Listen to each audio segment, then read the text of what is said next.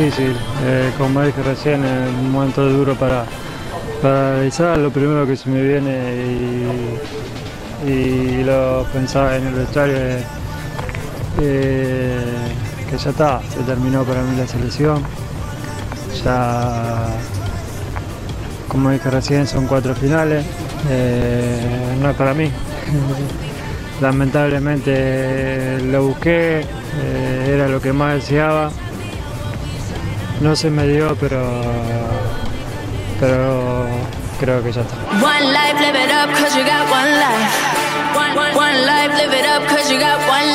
Luego de la dolorosa derrota en la final de la Copa América 2016 frente a Chile por penales, la selección sufrió varios cambios, pero el más importante fue la pérdida de su figura, Lionel Messi, quien decidió no vestir más la camiseta albiceleste. Su entrenador, Gerardo Martino, decidió continuar dirigiendo pese a haber perdido dos finales en dos temporadas consecutivas, pero no duró mucho. Su último partido a cargo de la selección fue ante Bolivia, por la séptima fecha de las eliminatorias para el Mundial de Rusia. No iba a ser fácil encontrar un reemplazo para el puesto que dejó el Tata.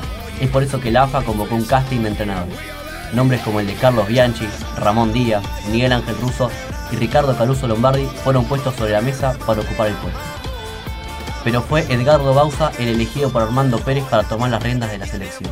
Hemos decidido, con compañeros, eh, nombrar a Edgardo Bauza como técnico de la selección. Esperamos que tenga el éxito que necesitamos todos. Pensamos que para nosotros es una cosa importante transmitirles que lo hemos elegido por un montón de características que nos parece totalmente válido. Con el patón al mando, la vuelta de la pulga fue inminente. Pero a pesar de tener al 10 argentino en las canchas, la selección complicó su participación en la Copa del Mundo, luego de caer en partidos consecutivos ante Paraguay y Brasil. La esperada salida de Bausa por los malos resultados desencadenó en la asunción de un técnico en crecimiento. Sin siquiera haber completado un año calendario en el Sevilla, decidió dejar el proyecto de lado para tomar un nuevo desafío, ser el responsable de clasificar a la selección a Rusia 2018. Pese a ese ahorrivo, el hincha argentino no podía creer el mal momento por el que pasaba su equipo y criticaba a todos. Hasta el mejor del mundo era cuestionado. Eh, yo creo que Messi tendría que renunciar por una cuestión honorífica, por, por lo menos por amor propio, porque seguramente vamos a volver en la... Si llegamos a, a ir al Mundial vamos a volver en la primera rueda. Después de tres empates y con un objetivo cada vez más lejos de conseguir, llegaba la última fecha con la obligación de ganar en la altura de Quito. La historia se complicaba a tan solo 40 segundos del comienzo del partido, ya que Romario Ibarra convertía para el local. Más de 40 millones de argentinos vieron la posibilidad de que su país no participara en un mundial por primera vez después de 48 años. Pero Leo tenía otros planes. Con la clasificación en juego, marcó un triplete y le aseguró a la Argentina un cupo en la Copa del Mundo. Así va Messi, para sentenciar, para soñar, para meterse en el Mundial. ¡Messi! ¡Gol! ¡Gol!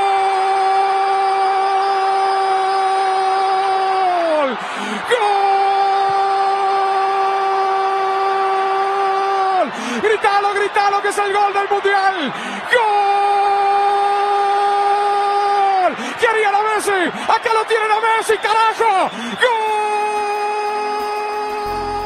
¡Gol! Con el inicio del Mundial a la vuelta de la esquina, la selección se enfrentó a España en un amistoso internacional, en lo que fue una dura derrota por 6 a 1, lo que disminuyó la confianza y aumentó las críticas contra el equipo de San Paoli colapsó, se terminó, no va más esto. La vara alta la pusimos nosotros, dijo Higuaín, un caradura Higuaín.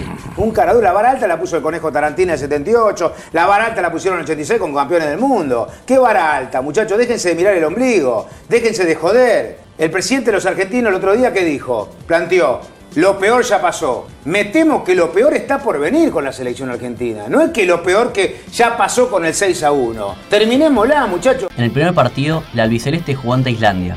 Una selección muy inferior en los papeles que iba a tener su primera participación en una Copa del Mundo, pero que supo hacerle frente a una Argentina muy golpeada.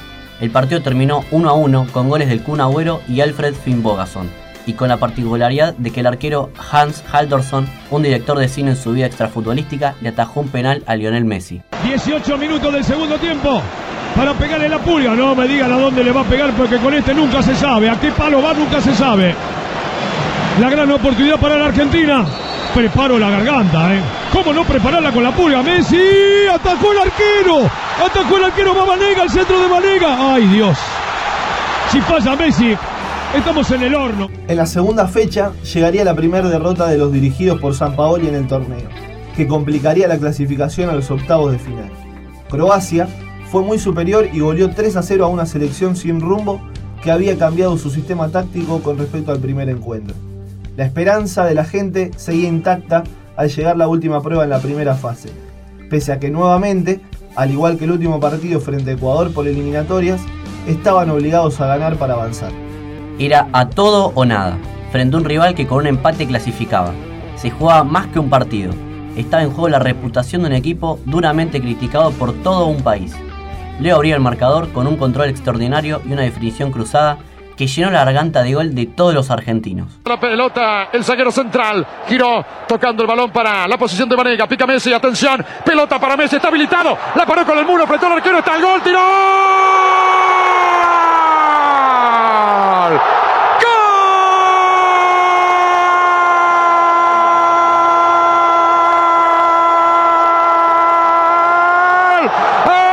Argentina Messi, Messi, Messi, Messi lo hizo. Un pelotazo de Vanega extraordinario. Por eso lo quería Vanega. Por eso lo metió en la cancha Vanega. Un pelotazo de lejos de mitad de terreno. Bombeado por encima del zaguero para que la mate a lo Messi. Con una pirueta en el aire. Le quedó para la derecha. Y una vez que tiene el arco de frente, aunque sea en diagonal, uno sabe que medio gol o más. Y la clavó cruzado con el pie derecho al otro lado. Arriba, magnífico. La definición de Messi y la asistencia genial de Vanega. Aprieta el puño. La igualdad llegaría al inicio del complemento y todo se derrumbó. La gente se desesperaba, los nervios colmaron el estadio y el ambiente estaba muy tenso. Pero un ángel salvador llegó para cambiar el panorama y poner a la selección argentina en octavos de final. Un derechazo de Marcos Rojo a falta de 4 minutos para el final del partido destrabó la garganta de los hinchas y generó un desahogo gigante en Messi, que se colgó en la espalda del autor del gol como si fuera un nene. Va Pavón. Y la deja Cristian para Mercado. Busca el centro. Mete un buen centro para el compás. ¡Gol! De Marquitos. ¡Gol! Argentino. ¡Gol! Argentino, argentino, argentino de Marquito de Rojo. De Marquito Rojo. Argentina 2. Carajo, Argentina 2. Nunca hay que dejar de creer, nunca hay que dejar de confiar. Argentina 2. Nigeria 1. Le hizo Marquito Rojo. Nunca, nunca hay que darse por vencido. Hay que dejar siempre todo. Nunca, jamás en la vida. Carajo, nunca. Clasificados a los octavos de final, la selección partió hacia la ciudad de Sochi, en donde se enfrentaría a Francia, la posterior campeona del mundo. Un partido cambiante que comenzó ganando la selección europea con gol de penal de Antoine Griezmann. Sobre el final del primer tiempo, Di María, con un bombazo otro partido, empató el cotejo para volver a poner a la selección en partido. En el comienzo de la segunda mitad, un remate de Messi que rebotó en Gabriel Mercado terminó dentro del arco de Hugo Lloris para la alegría de miles de hinchas argentinos que se encontraban en Casa Arena. Una alegría que duraría solamente 9 minutos, porque Benjamin Pavard haría el mejor gol de toda la Copa del Mundo a los 57 minutos del segundo tiempo. Un derechazo de tres dedos que se clavó en el segundo palo de Franco Armani para empatar el partido 2 a 2. Minutos más tarde, Kylian Mbappé haría un doblete en 4 minutos para poner el 4 a 2 parcial. Argentina estuvo cerca de un milagro que no sucedió. En el tiempo adicionado y ya sin las figuras de Griezmann y Mbappé del otro lado de la cancha, Sergio Agüero marcó el descuento. En la última parte del partido, Maximiliano Mesa tiene un centro venenoso que iba directo a la cabeza de Federico Facio para marcar el 4 a 4, pero el medio se metió Ángel Di María para tirar afuera la pelota y apagar la mínima ilusión que quedaba prendida. Viene el centro, la última, bueno, la última, es el milagro, es el milagro, es el milagro, Mesa el desvío. Se nos terminó el mundial. Francia a cuartos de final. El peor partido de Argentina en el mundial.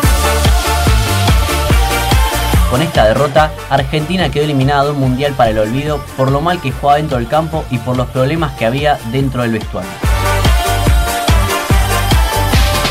Fue una de las participaciones más fugaces y decepcionantes de la selección en una Copa del Mundo. Pese a mencionar en la rueda de prensa, luego de la derrota ante Francia, que no iba a renunciar, su salida llegó días más tarde, mediante un acuerdo con la AFA, por lo que trajo consigo el inicio de la era escalón.